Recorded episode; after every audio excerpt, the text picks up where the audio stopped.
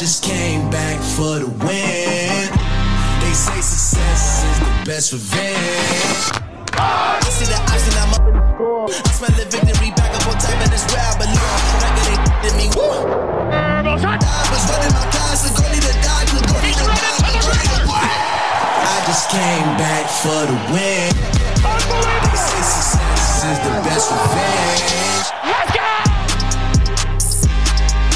Hype Football Show, votre rendez-vous hebdomadaire. Euh, vous en avez l'habitude. On va, on, va, on va revenir sur l'actualité chaude de la NFL, mais surtout du college football, puisque Michigan est euh, champion universitaire, pardon, National Championship, une première depuis 1997 avec un homme qui était sur place avec son compère Morgan. Il re- revient tout juste hein, euh, en France avec un petit degré, alors qu'à Houston, à mon avis, ça devait être bien différent.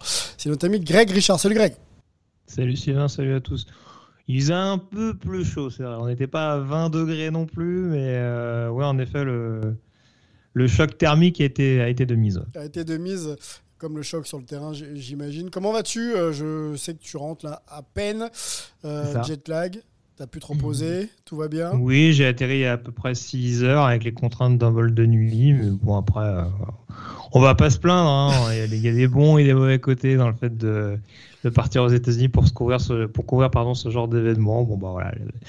Les retours, généralement, en plus, euh, j'ai- souvent l'habitude d'avoir des, pas mal de turbulences dans les avions. euh, Autour à mes retours des, des États-Unis, donc euh, T'es habitué. voilà, ça, ça- ça fait partie du folklore, on dira. Donc euh, voilà, on, on va on va se remettre doucement, mais sûrement. Bon, le folklore, tu vas nous en parler parce que vous avez couvert avec euh, le compère Morgan pour The Blue Pennant euh, la finale universitaire du côté de Houston. On va, on va t'écouter nous raconter l'expérience un peu, un peu globalisante. Ça nous intéresse toujours de, voilà, d'avoir des petites anecdotes et surtout de comprendre et de connaître le fonctionnement en inside. Et, euh, voilà, puis on aura bien sûr un petit débrief complet du match avec les performeurs notamment. Et pour ça, on va aussi accueillir un autre grand, grand fanat du collège football, c'est Olivier Rival. Salut Olivier. Salut, content de vous retrouver euh, après euh, une belle semaine de college football et puis euh, les, les playoffs de NFL qui, qui attaquent euh, dès, dès samedi. Ouais, ouais, la grosse période là, de, de l'année, on y est encore en décembre, janvier, euh, ben, jusqu'au Super Bowl. hein. Maintenant, euh, chaque semaine va être très très hype. On, on essaiera de débriefer, de vous accompagner dans, cette, euh, dans ce petit mois là de, de, de janvier 2024. Remis le compte également, d'un très fan hein, de college football hein, et, et, et des, et des pattes. Comment vas-tu, Rémi? Ça va très bien, Sylvain. et Bon, bonsoir à tous. Hâte de, hâte de faire cette émission avec vous. Bon, j'ai un peu un petit pincement au cœur, euh, Rémi, puisque dans le, ce fameux Black Monday, là, euh, notre ami Bill Belichick a été un petit peu cité dans les euh, je reste, je reste pas. Eh oui. Voilà, euh, on n'était pas habitué, ça, ça, fait, ça fait un petit peu mal. On va essayer peut-être d'en parler un, un peu ensemble tout à l'heure. Ça marche. Euh, on aura aussi donc un volet, hein, bien sûr, la dernière journée de, de, de saison régulière en, en NFL. On avait les enjeux, on va peut-être les reciter, puis on va voir ce qui s'est- ce qui s'y est passé. Les Bills seront en playoff, par exemple, après une saison un petit peu régulière. Euh, qu'attendre de cette équipe maintenant en playoff? C'est aussi un petit point qu'on pourra évoquer ensemble. Les 49ers sont en bye week et euh, les Ravens également, mais euh, d'autres, franchises seront sur le terrain là, dès, ce week-end. Donc on va essayer de se projeter ensemble. Euh, assez parlé, on va lancer ce petit jingle et puis on discute de college football. Stage set. Huskies.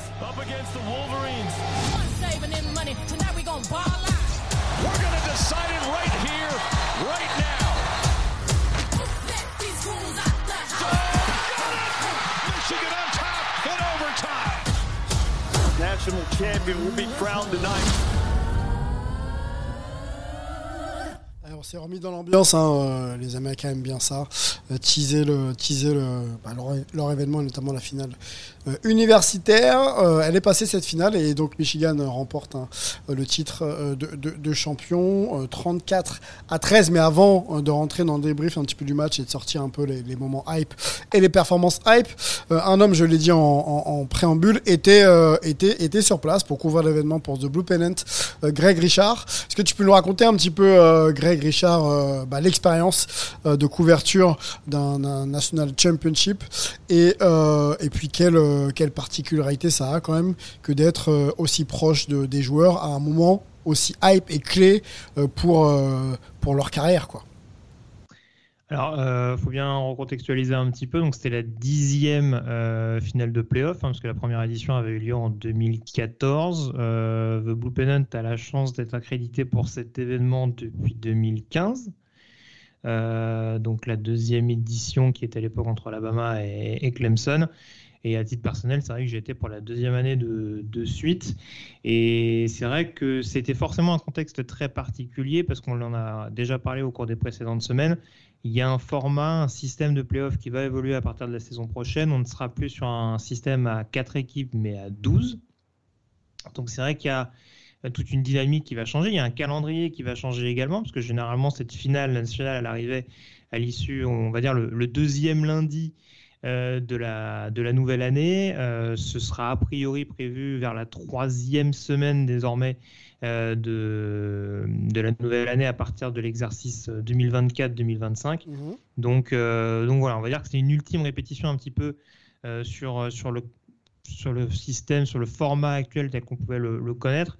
Ça reste quand même euh, par rapport à, l'expérience d'un Super Bowl où c'est très étiré, où sur la, semaine on, on, fait vraiment monter un petit peu le suspense euh, en NFL. Ça commence généralement le, lundi avec le Media Day pour aller jusqu'au dimanche et, le jour du Super Bowl.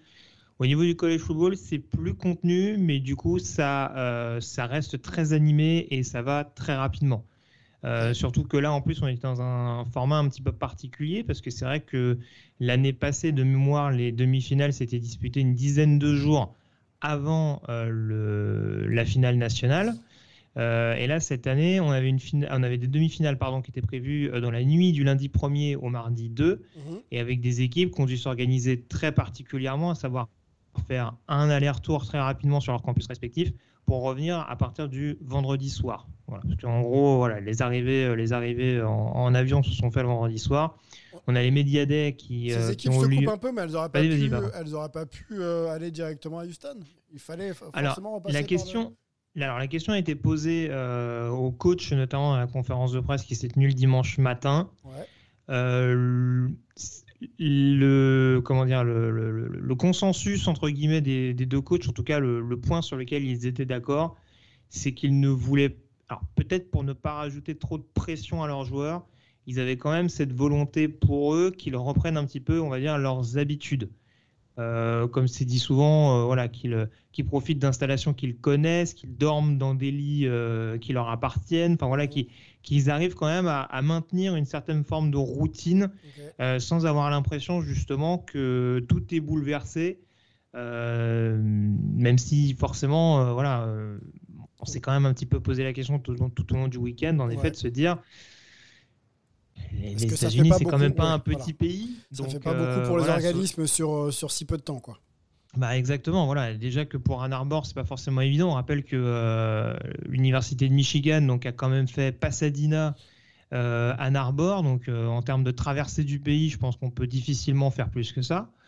Et sur la même logique, on rappelle que Washington a quitté la Nouvelle-Orléans le mardi matin, du coup, puisqu'ils ont passé la nuit sur place, vu que le match était en, en prime time, en tout cas en, en, horaire un peu plus tardive euh, que le Michigan-Alabama, pour ensuite bah, prendre l'avion jusqu'à Seattle et repartir ensuite pour Houston. Donc c'est vrai que ça fait quand même du kilomètre.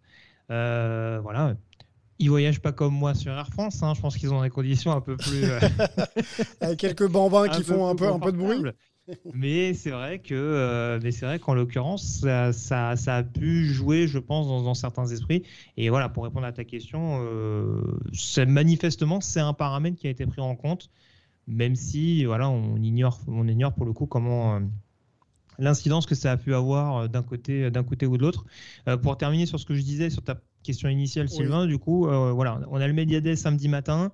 Euh, les, donc, les Media Day, pour rappel, c'est les rencontres avec les, les joueurs, le staff. Enfin, voilà, c'est vraiment un accès particulier euh, avec les différents acteurs de cette rencontre, euh, voilà, pour leur poser toutes les questions qui peuvent être football, pas football. C'est l'occasion aussi justement de sortir un petit peu du cadre du foot et de s'intéresser un petit peu à la personnalité de certains joueurs, leur poser des questions un peu. euh, on, on a souvent vu des questions un petit peu loufoques euh, euh, sur, sur, sur certains partenaires, des, des joueurs qui s'interviewent entre eux. Enfin voilà, c'est vraiment un moment de. Connaître un de peu la personnalité des joueurs, ce qu'ils. Exactement, voilà, c'est voilà qui, qui est sous le casque et ça permet, ça, ça leur permet aussi, je pense, surtout au lendemain de, de, de leur arrivée sur zone, de décompresser un petit peu. Euh, Il y en a beaucoup qui nous ont dit, notamment du côté de Michigan, que bon, bah, on était globalement relax. Mhm. On peut le croire à moitié, hein, même si euh, voilà, on sait que les Wolverines c'était clairement en mission pendant ces playoffs là. Mais bon, euh, quand tu sors, quand tu sors d'une demi-finale où tu viens de sortir à Alabama, je pense que tu as quand même un, un côté où tu te dis, voilà, tu, Mm. tu te dis bon, euh, Je suis pas tout ça favori. pour euh, ça quoi. Ouais, ouais, c'est C'est clair. un peu, c'est c'est un peu ça, mais voilà, ça permet quand même de, de décompresser encore une fois, de dégoupiller, un- enfin de voilà, de se, de se détendre un temps soit peu euh, pendant, pendant cette matinée-là, de rencontrer les fans en même temps. Et de Euh, rencontrer puisque- les joueurs, euh, Greg, je te coupe, mais tu as Oui, eu l'opportunité du coup euh, d'y être à ce Media Day et Mhm. de tendre euh, donc quelques micros et notamment un français qui s'appelle Emeric Kumba euh, qui fait partie donc de l'effectif de Michigan champion universitaire. Euh, je vous propose euh, de l'écouter Euh, en substance. hein, c'est un petit extrait et puis on continue avec toi, Greg. Non, c'est bon Salut à tous, on est toujours au niveau du Media Day, donc Convention Center de Houston, et on a la chance d'avoir avec nous Emric Kumba, edge rusher de Michigan. Salut euh, Emric. Euh, félicitations en tout cas pour ta première année hein, du, côté du côté des Wolverines, pour ton année freshman. Raconte-nous un petit peu justement comment tu as vécu cette première année euh, du côté d'Ann Arbor. Ben, donc, pour une première année, franchement, c'était beaucoup de nouvelles expériences. Euh, c'est ma première année aux États-Unis. J'ai toujours vécu en France. Il y a eu beaucoup de changements. Je me rappelle que tu étais pionnier à la base, c'est ça? C'est ça. J'étais au premier, euh, ma dernière saison en France. Mais sinon, j'ai vécu à Bordeaux, j'étais au Kangourou. Mais sinon, pour cette première saison, c'était. euh, franchement, c'était une expérience incroyable. De voir justement à quel point l'amour de ce sport euh, ici, il était plus fort, tout simplement. C'est vraiment une institution, une religion. Exactement, c'est quasiment une religion. Et honnêtement, ça, me donne juste envie de rester ici et euh, performer et ensuite euh, pouvoir accéder au prochain niveau. Voilà, Eric, euh, Eric Kumba, hein, euh, extrait de, de l'interview que vous pouvez retrouver sur, euh, sur, sur Twitter de manière complète. Euh, champion donc universitaire, on l'a dit. Pas mal d'ambiance hein, dans le son qu'on vous a, on vous a donné. Il y a pas mal de monde dans, dans ce Media Day. Oui, il faut se frayer un chemin. hein. Voilà, il faut, faut, être, faut, être, faut être costaud. Euh, D'ailleurs, à côté, euh, il est costaud quand même, Eric. hein. Il- combien il mesure? Parce que je l'ai trouvé quand même bon, grand et costaud. Bah, et après, si tu compares par rapport à moi, moi je suis, je, suis un gringalet, mais euh, oui, je pense qu'Emeric doit être. euh, je, je, je, veux- je ne veux pas dire de bêtises. Euh, je pense qu'on doit, on doit être sur un bon mètre 92. Ouais, ouais, ok. Je vais pas, encore une fois, je vais pas me tromper, hein, mais je pense qu'on. on- Il mettait au moins facilement deux têtes. Hein. Ok, bon, costaud en tout cas. Euh, Oui, ça, pardon. mais. Alors, Ouais. je, alors je, te rassure, je te rassure, ça, euh, globalement, surtout du côté de Michigan. Des beaux bébés, quoi. Oui, oui, ça nous avait aussi sauté aux yeux l'année Mm, dernière mm, du mm. côté de Georgia. C'est là où on se dit quand même que la dimension physique en college football, on sait à peu près qu'on a quand même de fortes chances de tomber sur des joueurs qui vont atteindre la, la NFL. Et c'est vrai qu'on a échangé, on en a profité pour, pour poser la question à Emeric par rapport à ça, parce qu'encore une fois, première saison, euh, recrue euh, trois étoiles. hein, il est passé par un, par un circuit euh, assez particulier euh, qui, est, qui est une firme qui s'appelle le, le- le PPI Recruits, Ouais. euh, donc par le biais d'un d'un ancien coach Brandon Collier euh, qui fait un petit peu le lien justement entre l'Europe et les États-Unis depuis euh, depuis pas mal d'années maintenant.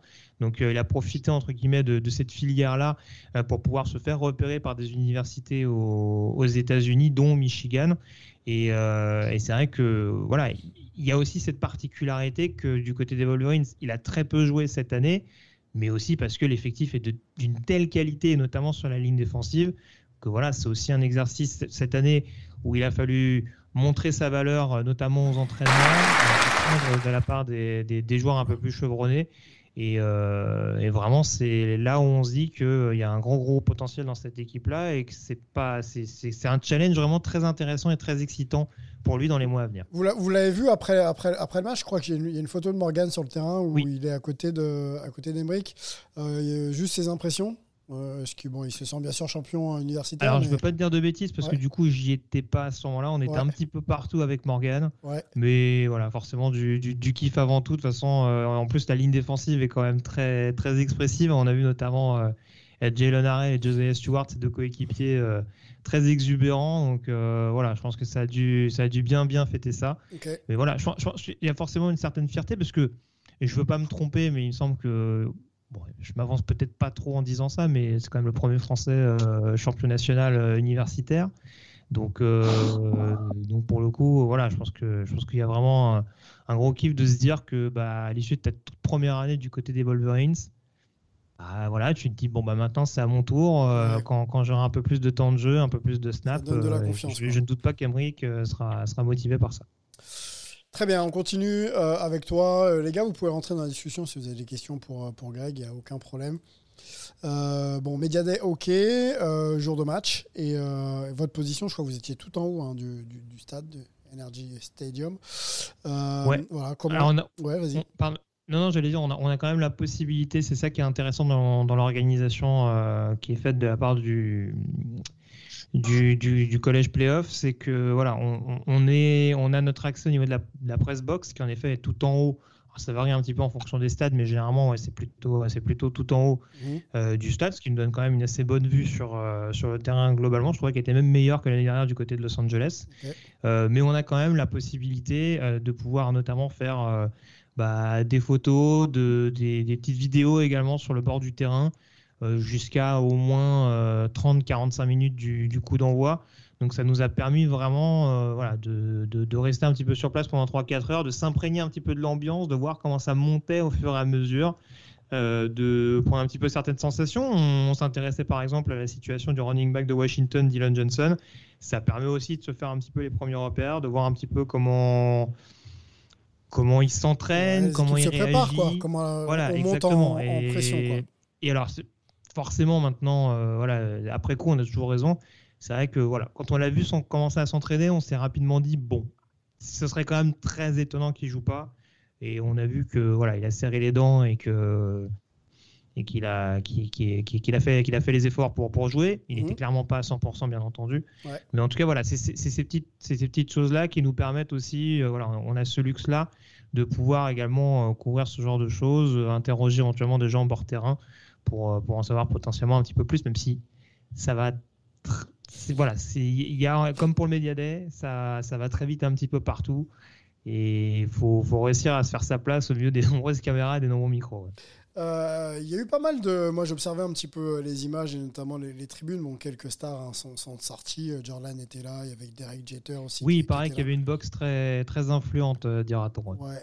En termes de hype, justement, euh, est-ce que tu as ressenti ça euh, autour, justement, un petit peu du folklore qu'il peut y avoir euh, en, en, en fin- enfin, en National Championships euh, par rapport, à, par rapport à, une- à un Super Bowl, par exemple? Est-ce que tu peux. Ça se compare, ça se compare pas ou pas?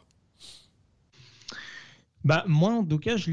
Je le ressens pas forcément de la même manière parce que c'est vrai que encore une fois le Super Bowl, je trouve que c'est très dilué par euh, et c'est pas péjoratif quand je veux dire ça, mais c'est très dilué par le l'afflux de. De non-puristes, tu peux le dire. J'aurais pas dit non puriste, mais en tout cas il y a un afflux international qui fait qu'on ressent peut-être moins ce, ce comment dire, cette, cette espèce de religion globale, parce qu'on a presque l'impression que c'est ça le college football. En fait, il y a un moment presque solennel. Mhm. Euh, c'est c'est c'est très américano-américain euh, globalement le, le, le college football. C'est quelque chose qui est, qui est vraiment une institution, euh, voilà comme enfin comme peut l'être, euh, oui, je pense la, la, la March Madness. C'est un peu comme si tu comparais la March Madness et la, et la NBA par exemple, mais si forcément la- le, le basket étant, étant un sport beaucoup plus internationalisé Mm. que le football américain, bah on va te dire oui, mais la March Madness on connaît quand même, mais euh, c'est vrai que pour la couverture de l'événement et en tout cas pour toute l'effervescence qu'il y a autour, on est beaucoup plus dans ce qui intéresse le, le peuple américain, si je peux parler comme ça. Et c'est vrai que tu sens malgré tout une effervescence totalement différente. Parce que le Super Bowl, il y a peut-être un côté un peu curieux, alors que vraiment le college football, on est, dans, on est encore une fois dans l'excitation. Les gens qui se déplacent, bah, généralement, c'est des gens qui font partie de l'université, qui sont de la famille, qui sont extrêmement impliqués. Donc c'est vrai que ça nous donne une ambiance. Enfin, L'année dernière, je ne l'ai pas ressenti forcément de cette manière-là, mais en plus, le fait que ce soit Michigan en finale. Michigan, c'est quand même une, une université très particulière aux États-Unis. Mhm. Il y a énormément de gens des, des quatre coins euh, du pays de l'oncle Sam euh, qui, qui ont fréquenté Michigan parce que voilà, au-delà du programme de foot, c'est aussi une université qui reste relativement réputée. C'est une université qui est mondialement connue. Mhm. Euh, voilà, c'est- quand même assez atypique et ça a quand même brassé énormément de monde. Et je pense que c'est pas étranger au fait que bah, justement on avait quand même un peu d'huile dans les tribunes et que on a eu une ambiance euh, absolument, euh, absolument formidable avec énormément de fans, notamment des Wolverines, qui ont fait sentir leur présence du côté de Houston. Allons ensemble, euh, tous les quatre messieurs, sur le film du match. On rappelle le score, une victoire de Michigan 34 à 13. Euh, on va parler de l'attaque, mais également de la défense, hein, parce que quand euh, on n'encaisse que 13 points sur 4 cartons, c'est une grosse, grosse performance, surtout en college football. On sait que c'est, parfois plus, plus ouvert. Euh, premier titre depuis 97, ça je l'ai dit, et 12e titre de l'histoire de, ce programme. Olivier, on te lance dans la discussion et, notamment dans le film du match. On peut parler peut-être de Michigan qui commence le match plutôt, plutôt tambour battant, hein, parce que je crois qu'au niveau, de, au niveau des yards euh, sur, euh, sur le premier carton, il y a 100, 100, 170 yards de parcouru simplement sur le premier carton et avec euh, avec une équipe qui développe du jeu au sol quand même qui est qui est plutôt euh, qui est plutôt euh, criant quoi. Bah écoute, oui, on, on, en avait, un petit peu débattu la semaine dernière avec, euh, avec Richard et, Rémi euh, par rapport à, notre pronostic et c'est vrai que euh, on, sentait que qu'il y avait potentiellement une vraie opposition entre entre une équipe de Michigan physique euh, et peut-être une équipe de, Washington qui aurait euh, pu amener de la vitesse et, du jeu de passe un petit peu plus spectaculaire. Et en fait, bah, de ce point de vue-là, le, match a été clairement gagné d'entrée par, les Wolverines qui ont, qui ont réussi à imposer du début à la fin du match leur, leur jeu de course. Hein. Je crois qu'ils finissent avec plus de 300 yards à la course. Ouais, euh, et puis derrière, en, en, en gagnant le, le, le, combat dans les, dans les, dans les lignes et, et en dominant notamment euh, du côté de la, de la, de la défense euh, et, en, et en empêchant euh, Penix de, poser son, son, son, jeu de passe. Donc, de ce point de vue-là, on a été. Moi, j'ai pas été particulièrement surpris par, par comment Michigan a gagné ce match. C'était comme ça que s'ils le gagnaient, ils allaient, ils allaient le gagner. On a été peut-être un petit peu plus surpris par euh, une certaine facilité au final euh, qu'ils ont eu à, s'imposer comme ça, euh, à la fois physiquement et, du côté de la défense. Rémi est hypé par cette finale. Est-ce que euh, pour le coup, euh, c'est une affiche qui a tenu un petit peu euh, toutes ses promesses? On parle quand même du National Championship. Michigan, on connaît. Washington, peut-être un peu moins hype. Est-ce que tu as vu, ce que tu souhaitais voir pour, cet événement? Bah pour être tout à fait franc, j'en attendais un petit peu plus de, Washington. On a vu un match malheureusement qui a rapidement tourné au vinaigre. Dès la fin du premier quart-temps, on sentait quand même que, que Michigan avait pris, avait pris la main. La légère réaction de Washington a, laissé peut-être planer un doute sur la domination de Michigan, mais malgré tout, il y a eu un contrôle quasiment permanent. Et euh, un match, on en, parlera sans doute après, mais un match un peu en deçà de ses habitudes de, de Penix. Et c'est ouais, c'est peut-être là que j'ai été déçu. J'en attendais peut-être un peu plus de sa part. C'est vrai qu'en face, on a une défense qui est, qui est plus que redoutable, donc difficile de le juger. Mmh. Mais euh, on, aurait, on aurait aimé effectivement avoir un peu plus de, du spectacle. On en a eu, mais peut-être un peu plus de, de tension et de suspense. Les performeurs, euh, toi qui étais sur place, Greg, euh, moi j'ai sorti deux noms, mais il y en a peut-être plus. Euh, et comment ils ont été mis en valeur? C'est ça aussi, moi, qui va m'intéresser à, travers, à travers ton regard. J'ai Blake Corum, running back des, des, Michigan, qui fait une très très grosse partie, qui est au rendez-vous, hein, clairement. Et, et, qui d'autres Tout, tout, tout, il est là. Excusez-moi, boum. Et Donovan Edwards, voilà. Excusez-moi. Oui, qui marque les deux premiers touchdowns de cette, de cette rencontre. Bah, en fait, ça fait un peu écho à ce que, à ce que commençait à dire notamment euh, Olivier, mais ouais. c'est. En fait, ce qui me perturbe un petit peu sur ce match-là, d'emblée pour Washington, et c'est vrai qu'on met beaucoup le curseur sur Michael Penix par exemple, mais encore une fois, on pourra développer un petit peu après, mais moi, ce qui m'étonne un peu, c'est que j'ai du mal à me dire que personne ne s'attendait à ce que Michigan bombarde au sol, sachant que c'est leur identité offensive, sachant que euh, Après, il faut avoir les armes pour, pour contrer ça aussi, Greg. Si tu n'as pas les. Alors, alors en fait, en fait, c'est là où est un petit peu mon point. Euh, C'est-à-dire que, en fait, euh, on s'attendait en effet à ce que Michigan court assez allègrement. Et d'ailleurs, j'en avais parlé en, en amont de la preview du, du, match pour dire que bah, si Michigan était la première équipe à avoir le ballon, et bah, c'était quasiment sûr à 100%. Parce qu'il y avait un scénario où Washington pouvait euh, avoir, faire la première série, potentiellement marquer, et peut-être que le jeu de Michigan aurait été différent. À partir du moment où le score est de 0-0, quand Michigan met la main sur le ballon, tu te dis quand même qu'ils vont aller tester un petit peu ce que va proposer Washington. Et là où ça me dérange un peu, c'est qu'on a vu des ajustements qui ont permis à Washington de rectifier le tir euh, par la suite. Ouais. Après, attention, attention entendons-nous bien, hein, que Washington soit débordé par le jeu euh, à la course de Michigan, en soi, c'est pas une sensation. Il y a énormément d'autres équipes qui l'ont été. Ce qui m'embête un peu plus, C'est en effet ce- ces, ces trois longues courses qui ont mis au supplice euh, le run-stop de Washington, qui normalement, alors il, y a- il y a souvent eu des problèmes de plaquage tout au long de la saison du côté des Huskies, mais là c'est plus que des problèmes de plaquage, c'est des problèmes, en- c'est pas de l'assignation, mais en tout cas c'est des situations où très clairement il y a un joueur, il y a un défenseur qui se retrouve isolé sur des phases de décrochement, ce que Michigan fait à la perfection. On ne peut pas remettre en cause le travail de la ligne offensive de Washington, qui, on le rappelle, a été élue meilleure ligne offensive du pays à l'issue de la saison. Mais la ligne offensive de Michigan, c'est ce que c'est aussi, euh, enfin, qu'elle est, c'est-à-dire euh, double lauréate également en 2021, en 2022, et c'est une fluidité, notamment sur le jeu au sol, avec des tight ends qui viennent, qui viennent filer la pousse au, au lineman offensif pour décrocher, pour offrir des boulevards à, des running backs qui en plus euh, sur ce match-là ont, fait preuve d'une vision de jeu absolument euh, détonnante. Et c'est plus là-dessus où je me dis, bah malheureusement, oui, Washington n'avait peut-être pas les armes pour stopper sur le sur le long terme, on dira, ce jeu au sol de Michigan. Mais malheureusement, face à un tel travail, une, une telle mécanique de haute précision du côté des, des Wolverines, on a été, à mon sens, un peu trop naïf de la part des coordinateurs défensifs de Washington en début de rencontre. Tu parlais des running backs, donc Blake Corum, on peut peut-être aussi se focaliser là-dessus. Euh, il y a 20 courses, quand même, 133 yards et 2 touchdowns, quand même. hein. Mhm. Et pour, euh, pour 4 touchdowns, d'ailleurs, euh, sur l'ensemble du, du Final Four. Euh, c'est c'est- c'est une, c'est une perf de Levan Edwards. Tu en as parlé un petit peu tout à l'heure. Euh, Qu'est-ce qu'on peut dire de son match? Parce qu'il est quand même sur deux touchdowns aussi. Euh, Oui. Il dépasse les 100 yards. Tu le disais peut-être un, un peu diminué avant de commencer, mais il a quand même euh, répondu présent, non?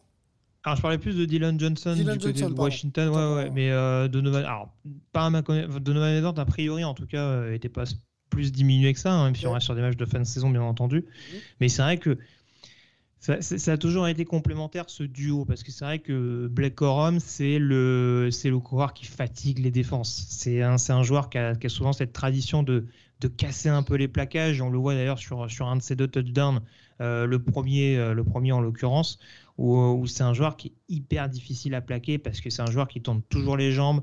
C'est un joueur qui n'hésite pas enfin qui a ce qui a ce centre de gravité qui lui permet de de, de, de, de- euh, un Mhm. défenseur si, si besoin est. Voilà, c'est vraiment un running back teigneux et, enfin, et euh, en parallèle de ça, pardon, on a un Donovan Edwards qui peut apporter un peu plus de, de vivacité, une deuxième accélération, euh, une capacité de, de home runner, si je peux prendre, si je peux prendre ce terme-là. Et là, sur ce match-là, euh, ça, ça a sauté aux yeux très très clairement parce que voilà, on l'a sollicité deux trois fois. Et euh, manifestement, il a profité des, des trous béants qui étaient laissés, euh, qui étaient offerts par, euh, par la défense des, des Huskies en- dès, dès le premier carton.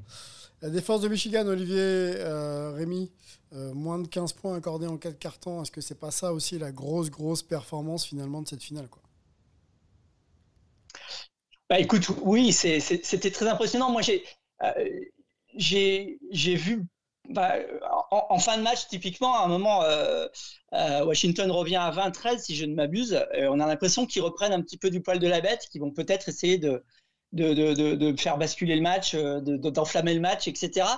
Et, derrière, il y a, des drives absolument complètement tués par, une défense qui domine. Alors, on est sur un sport, le football américain, où, où- c'est quand même relativement rare qu'on voit des défenses dominer complètement euh, une attaque, où on a l'impression que, que l'attaque peut rien faire.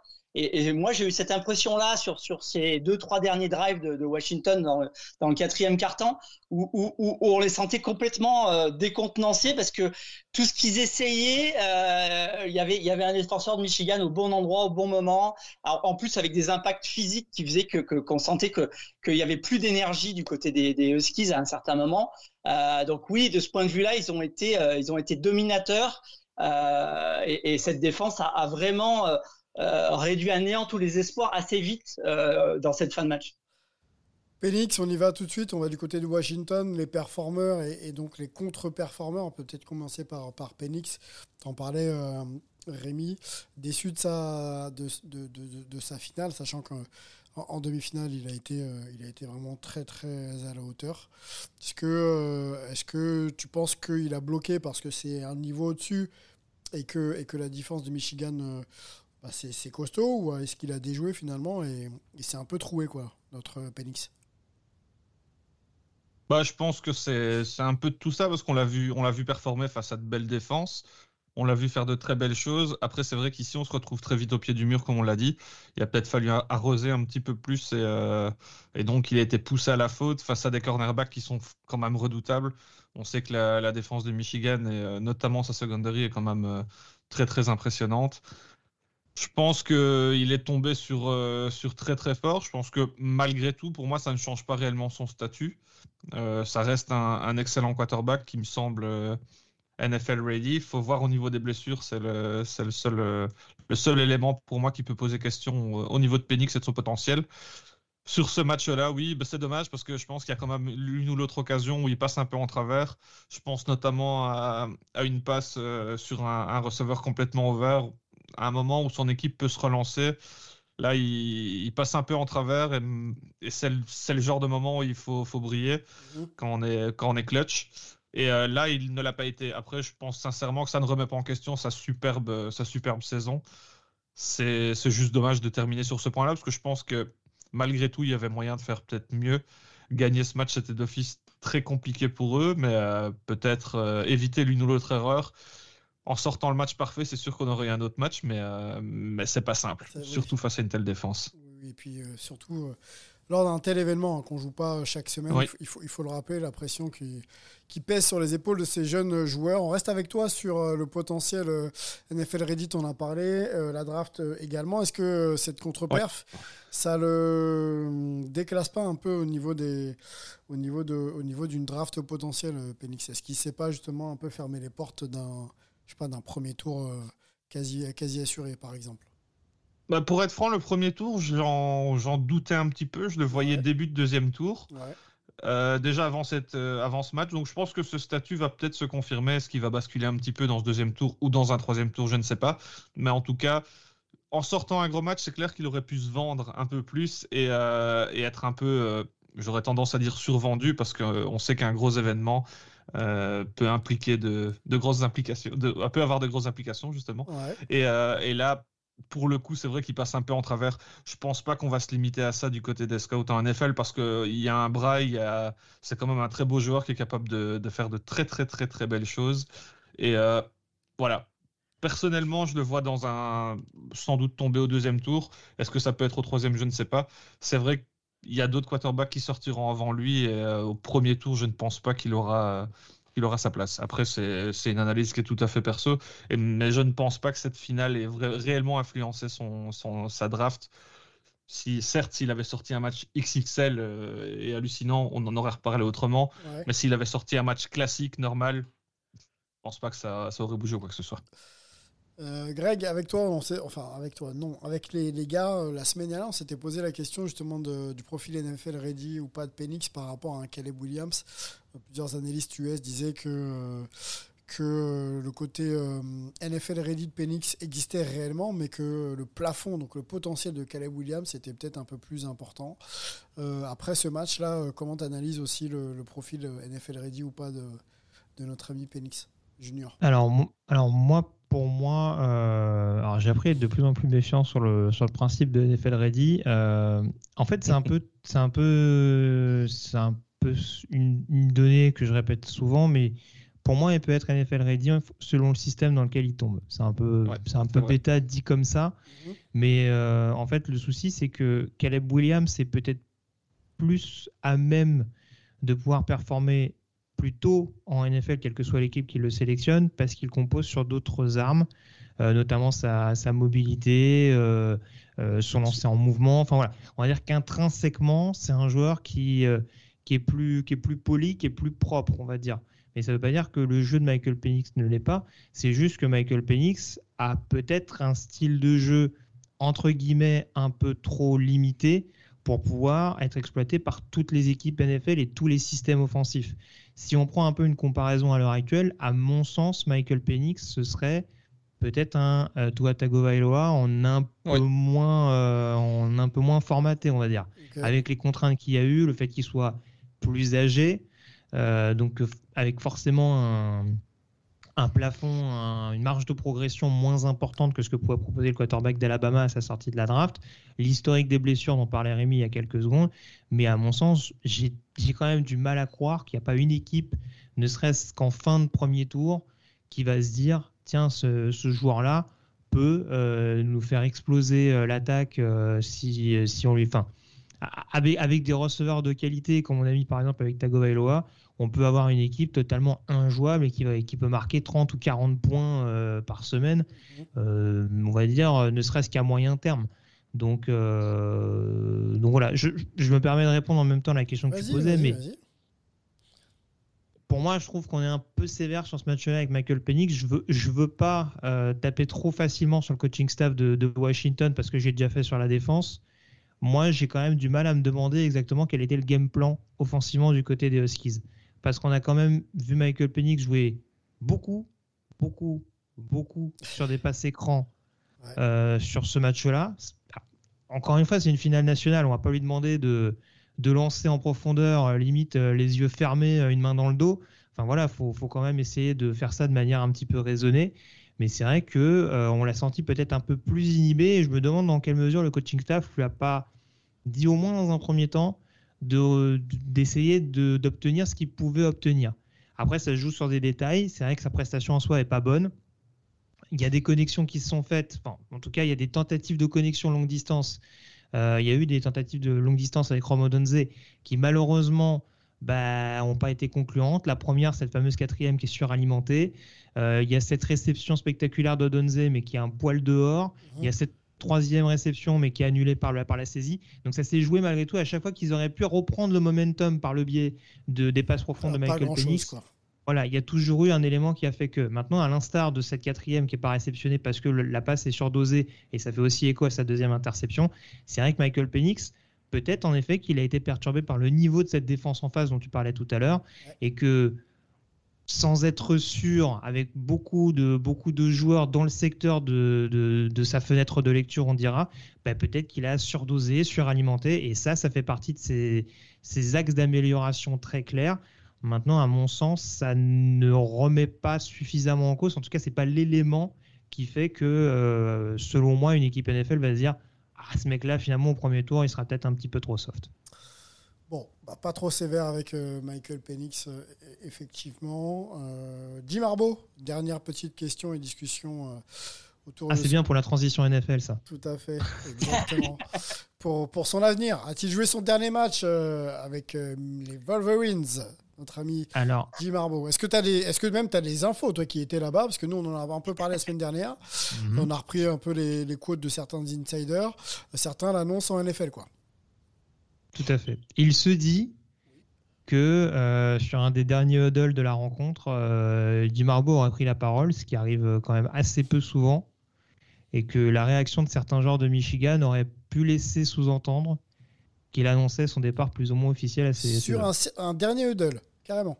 Oui, sur le, bah, sur le dernier huddle, qui, euh, sur, je crois que c'est au moment où je me demande si, je sais pas si c'est McCarthy qui sort, enfin en tout cas il y, a un- il y a un tout dernier huddle qui est appelé en fin de match. Donc euh, sachant que l'issue euh, est inéluctable et qu'on se dirige doucement mais sûrement vers un succès de Michigan. Et voilà, il se murmure en effet que Harbaugh aurait pu profiter de l'occasion pour, euh, pour dans la célébration leur annoncer que voilà qu'il voulait profiter de ce dernier moment avec eux Ouais. parce que euh, a priori sa carrière l'emmenait l'emmenait ailleurs. Et d'ailleurs, pour rebondir un petit peu là-dessus, Ouais. il y a eu une conférence de presse post-match et même le lendemain, avec notamment le meilleur joueur offensif et défensif du match, à savoir Belcorum et Will Johnson. On leur a posé la question de savoir ce qu'ils pensaient de l'avenir de leur coach.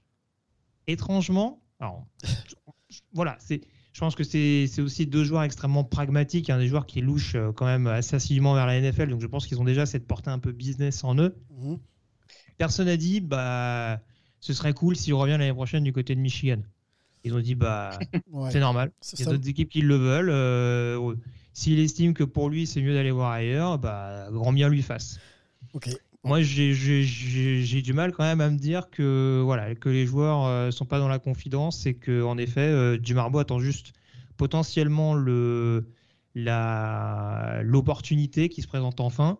Mais a priori, on devrait le savoir assez vite, puisqu'il y avait potentiellement une prolongation qui devait être euh, validée dans les jours à venir du côté d'Ann Arbor. Donc, si cette prolongation n'est pas confirmée, ça sous-entendra de facto qu'a priori, Jim Harbaugh euh, devrait, devrait attendre euh, la bonne fenêtre pour, euh, rejoindre une, franchise NFL. Bon, il y aura, il y a deux questions. hein. Continuera-t-il avec Michigan et où ira-t-il s'il ne continue pas? Euh, On en a parlé en préambule. hein, le Black Monday du côté de, la NFL avec quelques postes vacants peuvent peut-être accélérer aussi le processus et les opportunités qui peuvent euh, lui être présentées. Euh, voilà, on a fait long sur le collège football, mais c'était surtout le dernier match de cette euh, saison hype. hein. Il y aura euh, bien sûr un petit peu d'activité au, printemps. On vous en reparlera. Mais pour la big season, c'est terminé. On transite. Voilà, merci pour la petite transition d'ailleurs sur Jim Harbaugh sur la NFL.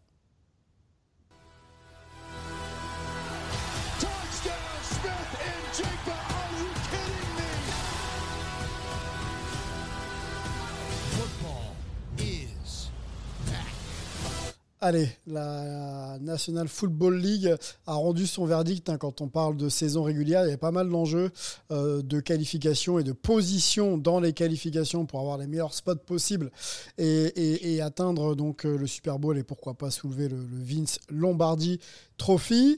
Euh, petit point sur les, euh, sur les enjeux avec toi Olivier si tu as, si cette mémoire-là euh, qu'on avait évoqué nous la semaine dernière. Et petite patate chaude, hein, je, je m'en excuse. On parlait bien sûr des Bills. Il y avait aussi également pour t'aider un petit peu les Dolphins qui devaient absolument faire quelque chose. Il y avait les Steelers également qui devaient absolument faire quelque chose. La dynamique des Eagles qui était pas bonne, de pouvait-elle s'enrayer? Bah, Apparemment non. Qu'est-ce qu'on avait éva- également évoqué? On avait parlé des, euh, des, des Cowboys, je crois. Il y avait aussi du, du, du, du Buccaneers. Voilà un peu pour les enjeux euh, de, de, de, ce- de- de la semaine euh, écoulée.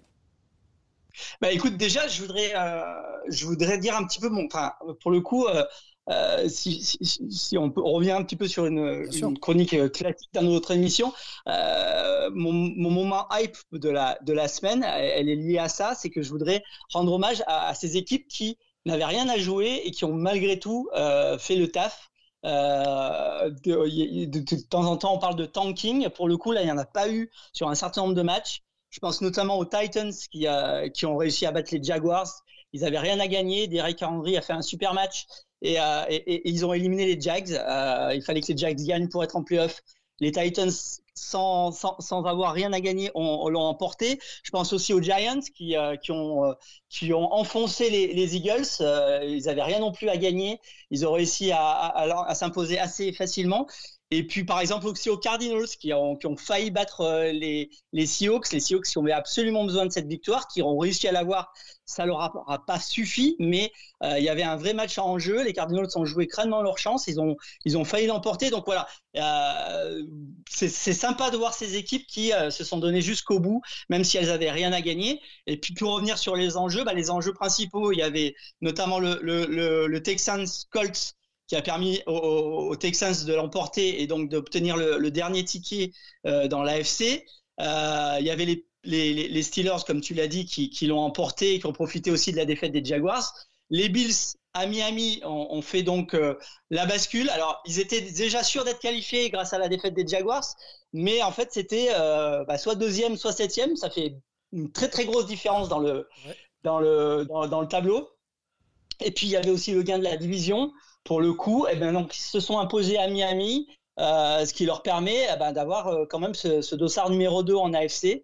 euh, alors qu'ils étaient il y a une semaine même pas sûrs d'être en playoff. Donc ça a été, ça a été vraiment une bonne surprise pour, Buffalo qui se retrouve avec finalement, après une saison très euh, animée, on va dire, qui se retrouve avec, avec une très très bonne place dans le, dans le tableau final. Et puis du côté de la NFC, euh, ben, on avait euh, notamment euh, la, la fin de, de- du suspense dans la, dans la NFC Sud, où, où on a vu Tampa Bay s'imposer difficilement, 9-0. Là aussi, les Panthers ont, ont joué crânement leur chance. Ouais. Donc Tampa Bay est passé, a gagné sa division. Donc mal- malheureusement pour les Saints notamment, qui avaient encore une petite chance, qui ont d'ailleurs fait un très très beau match. Atomisé, ouais, les Falcons, parlait avec- 48-17. Voilà. Bon, Ouais, atomisé, on- n'exagérons rien. hein. Pardon, pardon. avec, avec, euh, avec Derek Carr qui était notre MVP de la semaine, mais voilà, euh, malgré tout, bon, euh, ça s'est euh, ça s'est pas aussi bien goupillé que, que prévu pour pour les Saints malgré cette belle victoire. Et euh, donc c'est les c'est les Buccaneers qui ont qui ont la division et qui ont et qui ont réussi à remporter le dernier spot. Euh, dernier spot aussi côté NFC pour terminer sur les enjeux qu'il y avait cette semaine.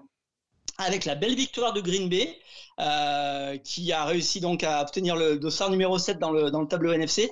Euh, belle victoire sur un match plutôt sympathique euh, contre Chicago. On avait parlé un petit peu de Chicago la semaine dernière. C'est une équipe intéressante pour l'avenir.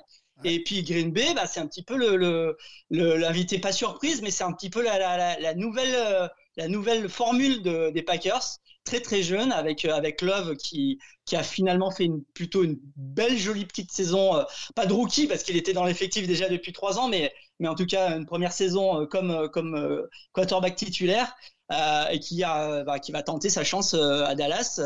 mais en tout cas, voilà, les, Packers, c'est une équipe aussi potentiellement à suivre pour les, pour les prochaines années de, de, de la NFL.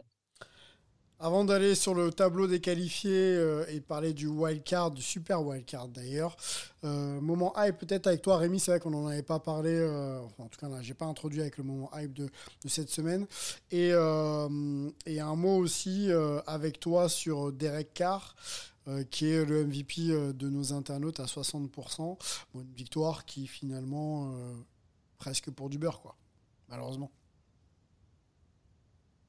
Euh, bah écoute, oui, euh, moment hype pour moi. euh, j'ai quand même, bah, comme l'a dit Greg, comme l'a dit Olivier, j'ai bien aimé que les, les petites équipes se, se rebiffent. Ouais. J'ai bien aimé la, la, la perf des, des Giants qui ont, qui ont quand même disposé assez facilement des Eagles. Mais, mais sinon, en, en moment hype, j'ai j'ai bien aimé le match entre les Colts et les Texans. C'était pas toujours très très beau.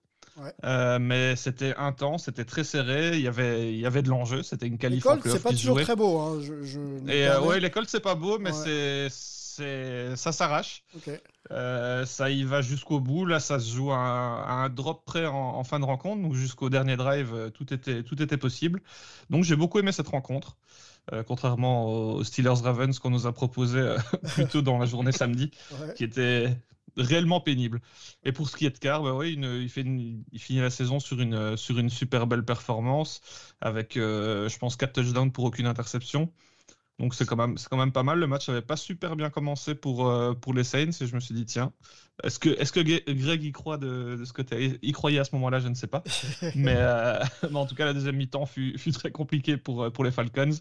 Et euh, comme tu l'as dit, ça n'a, ça n'a pas suffi, ça n'a pas eu une grande influence. Ça aurait pu en avoir une, donc c'est quand même bien de voir des équipes jouer le coup à fond. Euh, la qualification en playoff était malgré tout euh, toujours possible pour, euh, pour les Saints. Ça ne passe pas. De toute façon, je pense que l'équipe était un peu limite pour, pour espérer performer en, post-season cette année. Bon, on te relance pas, Greg, hein, sur les Falcons. hein, Il y aurait trop à dire. hein. On, on fera un podcast entier, ok? Si vous voulez, hein, pourtant j'avais des bons moments hype hein, à vous proposer. hein, parce que, euh, en, en fait, j'ai hésité parce que du coup, Rémi parlait du Ravens Steelers, mais c'est vrai que ça se disputait avec le Patriots Jets, le Panthers Buccaneers. c'est vrai. c'est vrai. Euh, Bon et- retour, Greg, bravo. Et, et j'avoue que le duel à distance entre Sam Darnold et Carson Wentz dans le, dans le Niners Rams euh, a quand même piqué ma curiosité. Ouais, ouais, ouais, ouais, ouais. Donc euh, voilà, il y en avait pour tous les goûts. Euh, C'était un scrimmage. Hein. C'était un scrimmage, le, le Rams 49ers. C'est juste histoire de faire chauffer un peu les, les organismes. Tout à fait. Je, je, je me permets, messieurs, je sais pas si vous avez vu la news passer, mais ça me permet de faire la transition. Euh, victoire des Seahawks à l'arrache sur le terrain d'Arizona et Ouais. ça n'a pas empêché Pete Carroll de- d'être débarqué en tant que head coach. Ouais. Ah. Exactement. C'est sorti quand ça à l'instant, non? Il y a quelques secondes. ouais, il y a quelques secondes, ouais. Bon, bah voilà. Euh, Any given Sunday, hein. On Et- pourrait se retrouver avec, euh, avec Pete Carroll et Bill Belichick euh, à la recherche d'une équipe. Qui lui En tout, en- en tout cas, le Black Monday a bien changé parce que Mike Vrabel se fait virer le mardi et, euh, et Pete Carroll, euh, alors il n'est pas viré officiellement de ce que je comprends, il changerait de poste au sein de l'organisation des Seahawks, mais euh, du coup on officialise ça le mercredi, donc euh, tout se perd en NFL. Voilà, c'est bien, c'est bien la preuve. on en parlera d'ailleurs de ce Black Monday, a quelques noms. Bill Belichick, on, vous venez de le dire, et Mike Vrabel, euh, l'ancien maintenant euh, des coachs pardon, des Titans. Euh, les qualifiés, tableau des qualifiés, on va tout de suite sur le Super Wildcard Weekend. En NFC, donc les Packers iront euh, rendre visite aux Cowboys. Voilà, les Rams iront euh, voir euh, les Eagles. Les Buccaneers iront aux Steelers. La mafia des Bills, Olivier. ça, ce sera en AFC. On a changé. Ils iront voir les Chiefs. C'est c'est- c'est Non, pas... les, les Steelers. Les Steelers, pardon. Les Steelers. Les Steelers, ouais. Oui, autant pour moi. Et, et, et qu'est-ce qu'on a d'autre? On a euh, un fameux Cleveland, si je dis pas de bêtises, Texans. hein. C'est ça. hein? Texans, ouais, c'est ça, oui. voilà. C'est un peu, un peu un tour de wildcard euh, comment c'était avec mon ex, hein, parce qu'entre Tyreek Hill qui rejoue les Chiefs. Matthew Stafford qui rejoue les Lions, vrai. Mike McCarthy qui retrouve euh, Green Bay et, euh, et bon alors malheureusement on est passé à ça de Deshaun Watson qui revient du côté de Houston et, euh, ouais, et- on retrou- les retrouvailles sont, sont présentes hein, sur son premier tour C'est pas mal. C'est pas mal. Et, et Ouais. pour le coup, ça, euh, l'info qui vient de tomber, ça m'a fait penser à que, que ça pourrait être rigolo que, que, que notre ami Arbo se retrouve à Seattle euh, après avoir battu les Huskies euh, pour le, pour le titre. Mais C'est vrai. Oui, c'est vrai À suivre. Donc les 49ers, hein, vous le savez, un bye week avec, euh, avec les Ravens, donc ils vont observer euh, leur adversaire euh, pour revenir un, peu plus fort dans, deux semaines maintenant. Olivier, on y va avec toi, à la fois sur la saison un peu irré- irrégulière des, des Bills et donc l'affrontement à venir avec les Steelers. Finalement, finalement, ils s'en sortent bien, parce que j'ai un peu l'impression comme ça sur le papier que ça peut leur convenir comme les Steelers. Euh, écoute, oui. Alors, euh, il faudra, il faut, il y a, il y a, il y a, il y a pas mal de choses qui, qui vont, qui vont jouer effectivement, mais c'est vrai que les Bills sont, sont plutôt sur une très très bonne dynamique depuis depuis quelques semaines. Il y a une des matchs qui qu'ils auraient perdu sans doute en début de saison. Il y a, il y a, il y a quelque chose euh, qui a, qui a changé dans cette équipe. Et puis bon, ils, ils vont être à la maison contre euh, contre les Steelers qui en plus ont, ont perdu TJ Watt euh, lors de ce- cette purge contre contre les Ravens. Euh, donc oui, ça se présente plutôt bien. Alors le, petit grain de sable qui pourrait euh, qui pourrait venir, euh, c'est assez contradictoire, mais ça peut être la météo. Euh, parce qu'on attend, on attend un temps très très compliqué du côté de Buffalo dimanche, avec une bonne chance de neige, un- un- une température assez froide, si ce n'est polaire, ce qui pourrait avoir tendance un petit peu à, comment dire, à, à faire, à faire, euh, voilà, à, Jouer. à- à- à- comment, euh, à remettre un petit peu à niveau les, les équipes, parce qu'on sait que dans des conditions météo difficiles, quelquefois c'est un petit peu plus, de plus difficile de de- de- de- d'ouvrir son jeu, de, de faire des choses un petit peu, euh, un petit peu basées sur le, le talent. Donc euh, les, les Steelers pourraient peut-être en profiter. Euh, il faudra qu'on surveille d'ailleurs la, la météo hein, euh, pendant cette, euh, cette semaine de wildcard, parce que il y aura aussi euh, un match du côté de de Kansas City qui va faire quand même beaucoup parler avec le, le- le Kansas City euh, Dolphins euh, et notamment le, le retour de Tariq Hill à, à Kansas City parce qu'on annonce un moins 15 avec euh, un, un gros risque de blizzard du côté de, de Kansas City. Alors pour Miami, c'est peut-être pas forcément la météo idéale pour, pour essayer de, de, de sauver cette saison. Euh, mais donc voilà, on est, on est dans les playoffs et dans les playoffs, on sait qu'il y a aussi cet élément euh, propre euh, à un mois de janvier aux États-Unis qui est souvent très compliqué, en tout cas pour, un certain nombre de franchises du côté du, Nord. Donc ça va. Ça va jouer et ça va jouer, puis ça va aussi beaucoup jouer dans, dans, ce, dans, ce, dans cette liste de, matchs de wildcard. Ça va aussi beaucoup jouer sur les la, la fraîcheur des troupes parce qu'il y a beaucoup beaucoup de blessés. Il y a beaucoup de blessés par exemple à Miami. Euh, il y a pas mal de blessés euh, du côté euh, des Eagles par exemple. Ouais. Donc il va falloir qu'on surveille tout ça parce que il y a des équipes qui sont là mais qui sont pas forcément à 100% euh, ce qui pourrait peut-être amener quelques surprises. Je ne sais pas si, si, si, mes collègues et confrères et amis sont d'accord là-dessus, mais il y a, y a, y a peut-être des, des, des, des, affiches qui ont l'air déséquilibrées, qui le seront peut-être un petit peu moins compte tenu de, de, de cet état de fraîcheur des troupes euh, qui, pourrait, qui pourrait influencer sur les résultats. Bah, on va rester en AFC pour répondre ouais. à cette question, messieurs, en opposant les Dolphins euh, aux Chiefs euh, ou euh, Cleveland aux Texans ou on vient de le dire les Steelers aux Bills. Vous choisissez, vous choisissez la fiche qui vous intéresse là, dans cette AFC et, et, et, quelle surprise peut y avoir sur, sur ces confrontations. Les matchs sont quand même assez intéressants. C'est vrai que les Dolphins, malheureusement, sont, euh, sont affaiblis par les, par les blessures. Sans ces blessures, j'aurais même eu tendance à, à, les mettre favoris malgré le déplacement délicat du côté de Kansas City. On a Kansas City qui, qui sort une fin de saison mi-figue, mi-raisin. Euh, on n'est pas, pas au top de sa forme du côté de Kansas, mais on a de l'expérience. On sait qu'avec Mahomes, tout est possible. Et, euh, donc, c'est un match qui, malgré tout, à mon avis, pourrait être intéressant tout simplement parce que oui, c'est une équipe qui, qui, doute, qui est dans le doute offensivement. Et, euh, et, donc voilà, je pense que malgré les absences, ça peut être intéressant à suivre parce qu'on a une, une attaque capable de tout du côté des, du côté des Dolphins. Ça va très vite, c'est pas simple, ça peut, le, le, danger est un peu partout et on aura un Tyreek Hill qui, à mon avis, sera, sera un peu plus motivé que les, que les autres semaines, mmh. alors que quand il est, alors que c'est déjà très impressionnant pour, euh, pour ce qu'il a fait cette saison. On a un autre match qui pour moi est assez intéressant de ce côté-là, c'est entre les Texans et les et les tu, tu, excusez-moi les, les euh, Browns. Les Browns. Ouais. C'est un match intéressant. Je pense que les Browns ont une meilleure équipe euh, globalement, mais en déplacement, c'est beaucoup plus compliqué pour eux cette saison. Ils font une, excellente saison à domicile avec 8 victoires pour une défaite, mais en déplacement, 3 victoires, 5 défaites. C'est quand même nettement moins brillant. Euh, J'en fais malgré tout mes, favoris pour cette rencontre, mais je suis très curieux de voir ce que peuvent donner euh, les Texans de CJ Stroud, qui sont quand même super intéressants, qui sont plutôt à l'aise à la maison avec seulement trois défaites sur, euh, sur la saison. Donc euh, ouais, c'est vrai que c'est un, un, premier week-end de playoff qui, qui, sera très très intéressant. C'est un week-end pour CJ Stroud de, pour, à mon avis, vraiment, vraiment, vraiment passer un cap hein, et peut-être être, être le QB de, des Texans là, pour les, pour les 5-10 prochaines années. Hein. J'ai vraiment l'impression que c'est très ouvert pour lui pour essayer voilà, de dire ok je suis là.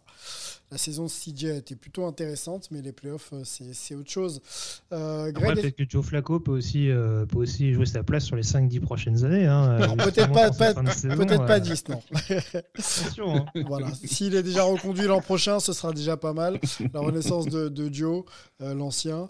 après bon on en connaît hein, des, des, quarterbacks qui ont duré et performé au plus haut niveau assez tard, un certain Tom. Euh, mais bon, pas le même niveau quand même. Pas le même niveau. Euh, Greg... ah, tu sais, la cryo oui. aujourd'hui. Hein, Tant que c'est la cryo. fait des miracles.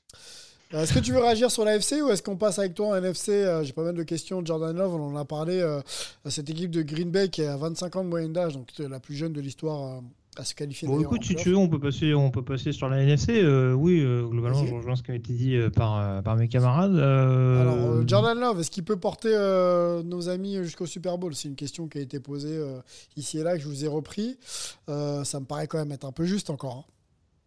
Un chouïa, hein. Euh, ouais, ça me. Il y, y, y, a encore une fois, il y a eu des bribes, en tout cas, euh, notamment au lendemain de cette semaine de repos. On a vu quand même qu'il y avait une grosse, une, une grosse prise de confiance euh, de sa part au sein de, au sein de, ce, de cette attaque, hein, avec notamment un groupe de receveurs avec qui il arrive à trouver des automatismes. Ça, c'est malgré tout indéniable. Euh, paradoxalement, on a presque l'impression que c'est depuis le retour d'Aaron Jones de blessure que les Packers étaient un petit peu sur courant alternatif parce que même ce week-end, je les ai trouvés un petit peu quand même euh, sur le fil euh, face à Chicago. Donc euh, voilà, c'est c'est une équipe qui a gagné les matchs qu'ils avaient besoin de gagner, qui s'est bien qui s'est bien remis au moment opportun dans, dans le bon rythme. Après, c'est vrai que pour Jordan Love, je pense qu'il jouerait une autre défense. Ça, on pourrait se dire qu'en effet, il y, a les, il y a moyen malgré tout de, de porter cette équipe, ouais. de franchir cette, euh, cette marche supplémentaire euh, dans, dans, dans l'optique de, des playoffs et du Super Bowl. À Dallas, ça va quand même être un très très très gros test et je ne sais pas si avec la ligne offensive qui est la sienne, Euh, il y aura quand même la possibilité. Voilà, il y a de l'expérience sur le poste de corner face à la jeunesse extrême et symbolisée par, euh, par, le, par la moyenne d'âge que tu évoquais des, euh, des Packers. Il y a une ligne offensive qui peut être rapidement débordée par le pass rush de, de Dallas. Tout Jordan qu'il est avec la marge de progression qu'on a vue cette année. Et j'ai un peu peur que ce soit un peu juste. Après, on n'est pas une première sensation. Est-ce que tout le monde attendait euh, euh, Cincinnati, euh, la deuxième année de Burrow Je ne vais, pas comparer les deux hommes, hein, mais est-ce que est-ce qu'on attendait Russell Wilson également et Seattle l'année où ils vont chercher leur, leur Super Bowl? Voilà, il y y a- des situations, il y a des contextes qui peuvent faire que. Est-ce qu'on s'attendait à ce que Joe Flacco, parce que j'en parlais tout à l'heure, prenne littéralement feu pendant toute la durée des playoffs 2012 Voilà, c'est des, des quarterbacks, à mon sens, un peu 2012, plus hein. expérimentés. avec- Oui, c'est ça, ça commence à remonter un petit peu, mais voilà, c'est dire que, encore une fois, comme, comme le veut un peu la formule consacrée, les playoffs, ça reste un contexte très particulier par rapport à la saison régulière et que euh, voilà, en fonction du scénario, de la prise de confiance, on rappelle que quand les Packers vont chercher le Super Bowl avec Aaron Rodgers, c'était Aaron Rodgers bien entendu, mais quand les Packers vont chercher le Super Bowl avec Aaron Rodgers, ils sont pas forcément euh, premier de division à la fin de la saison régulière, ils sont seulement numéro 5 et pourtant euh, c'est là où on a vu le développement euh, et l'éclosion d'Aaron Rodgers euh, vraiment tel qu'on l'a connu par la suite. Donc voilà, on peut, souhaiter ça à Jordan Love, mais je suis beaucoup moins confiant, surtout quand tu joues ton premier tour de playoff face à une défense qui devrait être aussi acharnée que celle des Cowboys. Les Eagles, est-ce que c'est pas l'équipe qui peut sortir là, ce week-end, messieurs, face aux, aux Bucks?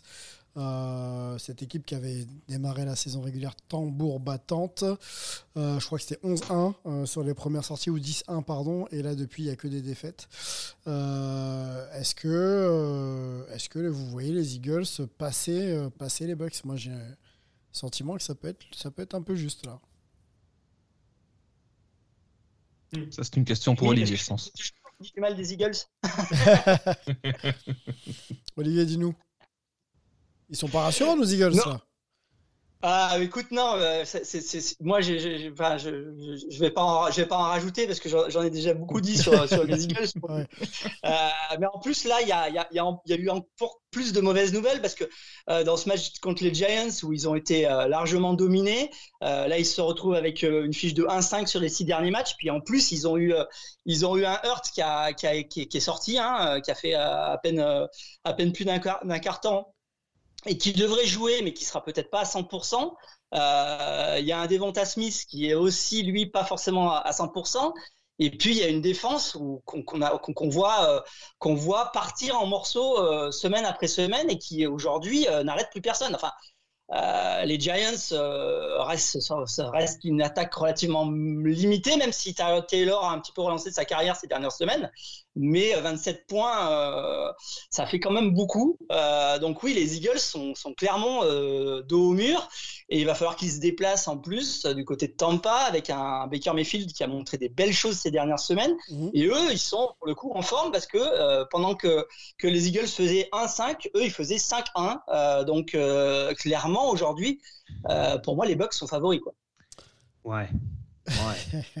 ouais, ouais, ouais. Non, mais alors, je, je- pardon, je, je vais- je vais laisser Rémi euh, peut-être développer après, mais. euh, Bon, alors, au niveau de la NFC tu peux y Sud, aller, tu niveau de NFC.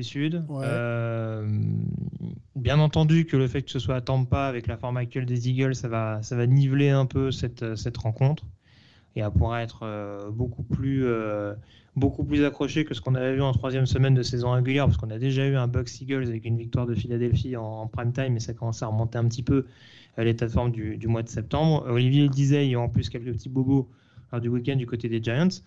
Maintenant, euh, excusez-moi de sortir l'extincteur hein, du côté de Tampa Bay, hein, euh, mais, euh, Mais on, on bombarde plus trop au niveau des canons offensivement en ce moment, hein, parce que euh, ils ont eu une bonne série, je vous l'accorde. Contre New Orleans, offensivement, ils n'ont pas existé. Ils marquent leurs points dans le dans le dans le garbage time. Ah, c'est sûr que même- le 9-0 et- contre et ils pas nous, terrible. et- et ils nous sortent la prestation offensive XXL pour, euh, pour, pour défoncer la porte vers les playoffs, pour battre la pire équipe de la ligue. Je, honnêtement, je, je- encore une fois, j'insiste, hein, les points qu'a évoqué Olivier, euh, c'est indéniable. Il y a de la casse en attaque, il y a du doute. Globalement, il y a une défense qui, qui part en lambeaux. Mais sur un match de playoff, Euh, quand tu t'appelles Philadelphie, que tu joues une équipe de Tampa Bay euh, qui a des armes, mais qui, je trouve, quand même, un petit peu à l'instar de Green Bay, offensivement, et quand- a quand même un peu baissé de pied malgré tout. Je sais pas si. euh, oui, oui. C'est moi, ouvert, du soix- Greg. C'est ouvert. Pour moi, c'est que- du 60-40 pour Philadelphie, alors que dans un autre type de scénario, c'est du 90-10, quoi. Tout à fait. Mais dans ce scénario-là, enfin ce scénario-là, pardon, tu joues à l'extérieur, t'as pas gagné un match depuis un mois. Ah oui, Euh, oui, non, mais, voilà. Ah, mais oui, la, la- la dynamique, euh, voilà, Olivier la donnait, euh, 5-1, oui, c'est c'est indéniable. Mais voilà, je- encore une fois, normalement, euh, si tu prends la forme actuelle, si Philadelphie ma- marque 14 points, euh, il passe au prochain tour. hein. C'est- mathématique, effectivement, tout à fait. Bon, avançons sur notre discussion, on verra euh, tout ça, hein, ça commence euh, euh, ce week-end. Euh, Est-ce qu'on se lance Est-ce qu'on se fait un petit bracket, messieurs, euh, qui nous amène jusqu'au Super Bowl? C'est jamais évident à faire. Je sais que les pronos NFL le- le- en parleront, c'est sûr. Oui.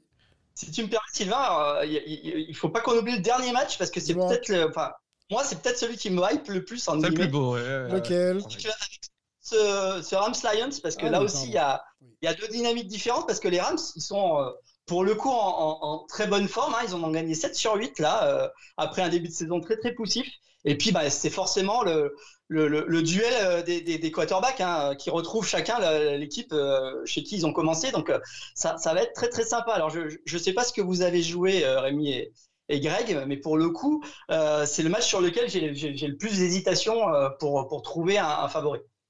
Ouais, j'ai déjà changé d'avis deux, trois fois sur, ce, sur cette rencontre. Ça va être pour moi la, la plus belle de, de ce week-end. Et, euh, ouais, j'ai hâte de voir ça parce qu'on a quand même des, des Lions, oui, qui font, une, qui font une super saison, qui s'en sortent, mais qui n'ont pas une dynamique euh, de domination absolue. Là où Et les puis qui n'ont pas connu les de playoffs sortir, euh, depuis quelques belles saisons, non, quand même. Ah oui, oui, oui, oui. Ouais, c'était On s'invite pas comme ça à la table de des années, playoffs ouais. euh, sans expérience, je trouve. hein. Moi, je, je, voilà, je, le coaching n'a- pas été en playoff depuis longtemps. Euh, je sais pas. Je sais pas. J'ai envie de donner l'avantage aux Rams, moi, quand même. Sur un petit Ouais, réveil. c'est compliqué. C'est vrai que et, euh, les, les Rams fonctionnent très bien. Euh, sur les huit dernières rencontres, ils, ils en remportent 7. Il y a de l'expérience de playoff, comme tu l'as dit. Matthew Stafford, c'est pas n'importe qui. Euh, on est quand Nick même Chubb, sur non? une, Chubb, il- euh, il, il est, Nick Chubb est valide ou pas? Euh, c'est Kyron Williams, le running back des, des Rams, qui sera Ouais. là et qui fait une- pour moi une super, euh, une super saison. Il est vraiment super impressionnant. Et euh, bah, on, on connaît les receveurs. On a une saison de, de rookie de Pukanakua hors norme qui, qui a battu, qui a battu les records ce week-end d'ailleurs. On a vu qu'on a, on l'a fait jouer pour ça un petit peu. Tu parlais du match entre les, les 49ers et les Rams. Et Ah effectivement, bah, on a c'est quoi l'effet c'était- Carson Wentz, hein, c'est sûr. ouais. Ah, ça c'est. Pourquoi je dis Nick Chubb C'est pas, c'est c'est impossible de passer à côté de, à côté de ces ballons. Et, euh, et donc voilà, c'est une, c'est une super équipe. Euh, c'est ouais, c'est deux équipes qui me plaisent bien. C'est dommage de les voir se rencontrer si tôt. J'aurais préféré voir les Rams euh, défier euh, Philly, par exemple. Mais, euh, mais voilà, c'est comme ça. Et euh, match très ouvert. Et je ne sais pas, par contre, je pense que c'est le match du dimanche soir. Mais euh, j'ai hâte, de- hâte le voir celui-là. J'ai hâte de le voir celui-là. Ouais. Moi, je pense que le résultat se jouera sur, le, sur les linemen offensifs qui réceptionneront des ballons. Je pense que ça va être une clé indéniable. Euh, maintenant, pour être un peu plus sérieux, c'est vrai que le, le backfield défensif des Rams m'inquiète un chouïa. quand il va falloir couvrir sur Ramon Rassenbrand et toute la clique, euh, j'ai peur que ça fasse un poil léger. Bon, après, on a vu que Sam Laporta était, était sorti sur blessure Ouais. le week-end dernier. Oui, ça, ça peut changer la Il y a donne. des hein. parce que les, les Lions sont quasiment plus de tight end. Et puis En ils ont, euh, ils ont Jameson Williams qui est, qui est aussi un petit peu blessé. Donc euh, ça va peut-être un petit peu reniveler le, le- le- la, la différence entre le backfield défensif des, des Rams et, et- et- et Sûr. l'attaque des. Bon, Mais je, ne dou- mais, mais je ne doute pas que le Fort de Fil sera en feu euh, parce que euh, voilà, cette équipe de Détroit reste malgré tout très complète. Faut pas occulter quand même le fait qu'ils ont failli aller gagner au-delà de ma mauvaise blague de tout à l'heure euh, sur le terrain de Dallas euh, il y a pas longtemps. Donc euh, ouais, je pense que c'est une équipe, même si en effet euh, les Rams depuis là aussi leur semaine de repos euh, euh, montrent une qualité hors norme, notamment, notamment offensivement et au niveau des lignes. Les lignes, c'est quand même un secteur où Détroit excelle et je pense en effet que ça peut nous donner une belle passe d'armes. Mais ouais, pour l'instant, j'irais plus vers Détroit. Maintenant, c'est sûr que l'expérience, c'est pas forcément du côté des joueurs du Michigan. Mm, Exactement. Après, s'ils s'inspirent de leur euh, jeune euh, vainqueur, pourquoi pas en, en collège football. Euh, Hop là, oui, ma page internet avait sauté. Donc Ah, on, le était, bracket. on était sur le bracket, ouais. Merci beaucoup. Euh, Qu'est-ce qu'on se fait On se fait le chemin jusqu'au Super Bowl et, et le vainqueur Ou est-ce que vous m'annoncez tout de suite euh, une opposition et un vainqueur Comme vous voulez.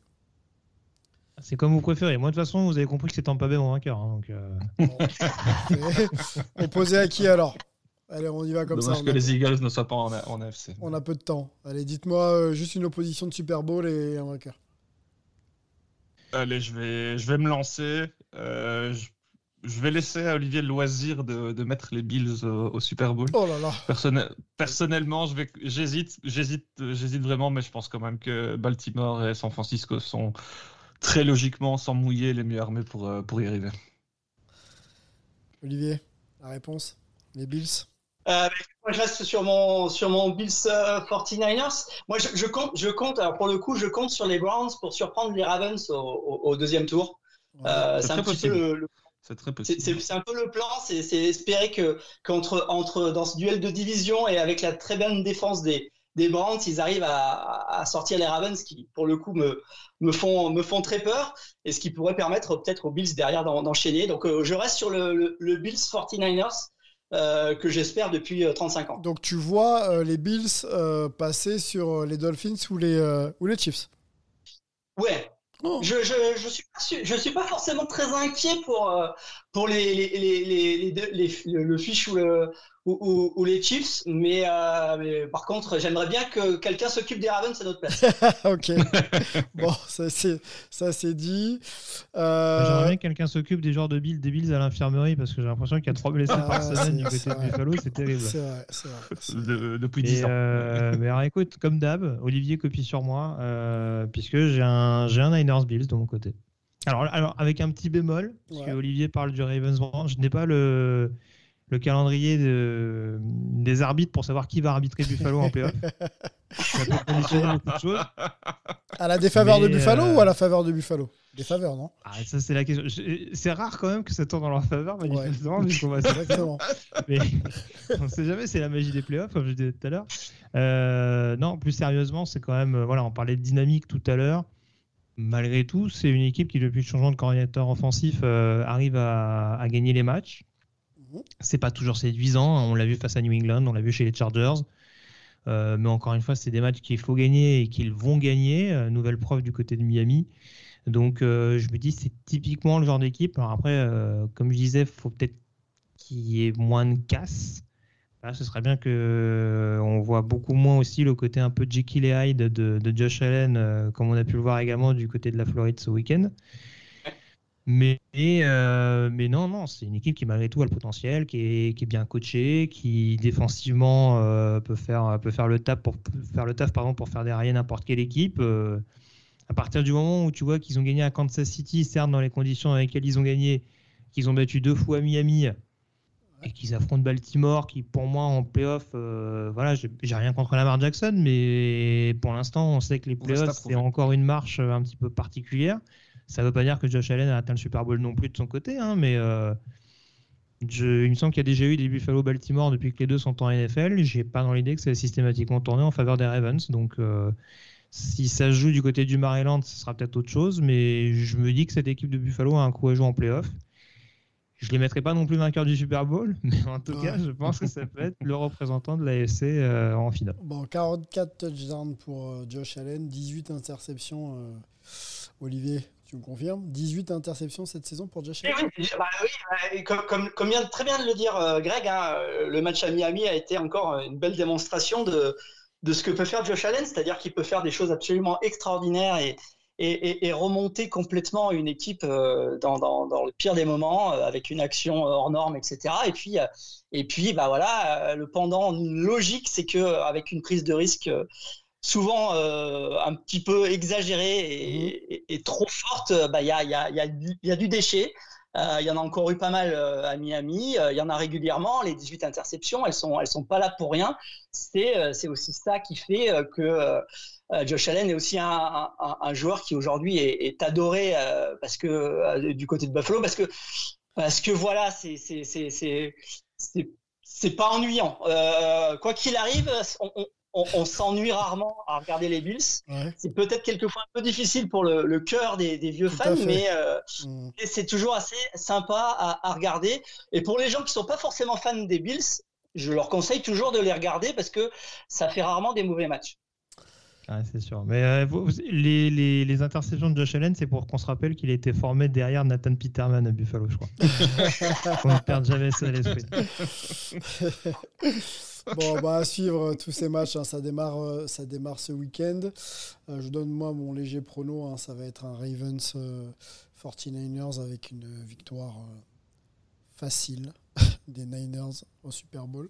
Non, j'ai peur de Lamar Jackson. J'ai l'impression que les Ravens ont, tout pour, pour, pour exceller même en playoff. Moi, je les vois pas avoir des difficultés, surtout si les Bills se sont, sont décimés, Olivier. Et puis les régularités quand même de Josh Allen, euh, voilà, ça peut, jouer en leur faveur. Euh, Kansas City, ça reste quand même Kansas City, hein, cette équipe euh, habituée aux victoires au Super Bowl. Même s'ils ne sont pas forcément clinquants, fringants, ça peut être une équipe quand même poil à gratter. Mais je pense, voir les Ravens au-dessus. Les Niners, à part les, Cowboys, messieurs, vous me confirmez, je vois pas, je vois pas une équipe les embêter. Euh, Ouais, donc ça Je doit suis d'accord avec toi. ça doit pouvoir arriver euh, sans trop s'user normalement euh, euh, au- Super Bowl. Voilà ce qu'on pouvait se dire aujourd'hui. On va, on va pas faire le Black Monday, parce qu'on a fait euh, très très long. On, on essaiera d'en reparler quand il y aura des moves très intéressants. Mike Vrabel, on l'a dit, n'est plus un coach des Titans. Notre ami Belichick, euh, en tout cas l'ami de, de Rémi, euh, discute avec les pattes, savoir si ça continue ou pas. La, ré- la réponse vendredi. La réponse, voilà, vendredi. Euh, L'avenir de Russell Wilson aussi est en, est en question. Et euh, qu'est-ce qu'on a d'autre? On a Pete Carroll, on, lui, il va, il va continuer. Un petit nom d'ailleurs du côté de la NBA, je le place quand même. L'ancien GM des Warriors qui prend les Commanders euh, et qui devient assistant GM des Commanders, euh, Bob Myers. Voilà. Euh, Tout à fait. En tout cas, je retiens que Oui. tu, tu fais fi du départ d'Arthur Smith à Atlanta et j'en suis très très. On est obligé de faire vite. On est obligé Non, de faire je, vite. je- je sais bien, je sais bien, mais on en parlera sûrement si Bill Belichick va à Atlanta, parce qu'il paraît que c'est dans les papiers. Oh la vache, ce, oh, serait, ce serait compliqué hein, d'aller à Atlanta. Mais bon, bref, après, euh, dernier challenge de sa carrière, pourquoi pas essayer de remonter une euh, franchise euh, en difficulté. Écoute, il y a une maison de retraite. Non, je, je n'ose- je n'oserais pas, je n'oserais pas. Il sera déjà à la maison. Bon, voilà ce Mais avant, se- il y avait Tampa, maintenant il y a Atlanta. Bah, ça, ça fait beaucoup, ouais, ça fait beaucoup. Euh, voilà ce qu'on pouvait se dire. On va remercier euh, bah, les gars. Merci messieurs d'avoir été avec moi et, et notamment à Greg Richard, encore jet lagué, qui a pu, euh, qui a pu analyser un petit peu le collège football et, euh, et la NFL euh, ensemble. Merci Olivier, merci Rémi. On va se retrouver messieurs mais la semaine prochaine hein, pour débriefer ce wild card round et puis se projeter maintenant sur les choses très très sérieuses avec l'entrée en liste des Ravens et des Niners pour, euh, pour voir si nos pronos sont bons. Merci messieurs, merci la communauté hype et on se retrouve la semaine prochaine. Ciao. 17, 16, 15. See, they have to go deep into the end zone. We better put some people in the end zone, right, Joe? That's exactly right. I mean, there's no